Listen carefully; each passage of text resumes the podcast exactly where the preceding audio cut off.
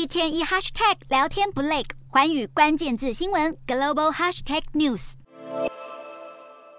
韩剧《天空之城》描述南韩上流社会如何用各种手段培育子女，看到这一幕，家长和学生或许都能感同身受。在南韩升学压力之大，居然有不肖教师泄露考题牟利，多达二十四名高中教师受到指控，将大学修学能力测验的试题卖给私人补习班等单位。消息表示，这些学校教师是在替修学能力测验出题的前后，将试题泄露出去。南韩教育部表示，其中一名教师被发现收受了五亿韩元，相当于一千两百多万台币，以练习的试题作为交易；其他人则是每人收到约一亿韩元，约两百四十万台币的费用。私人补习班买到了这些考题，就可以让学生在考前先练习，让考生在考试中更有机会考高分。而这种情况也反映出南韩社会对于升学的重视程度，无所不用其极，就是要考上名校。这一波最新的调查动作，也是来自于南韩政府正试图减少大众在私人补习班的花费，一面透过更公平的考试规则，同时减少杀手级试题在考试中出现。希望透过这些教育体制的改革，改善南韩社会学历至上的风气。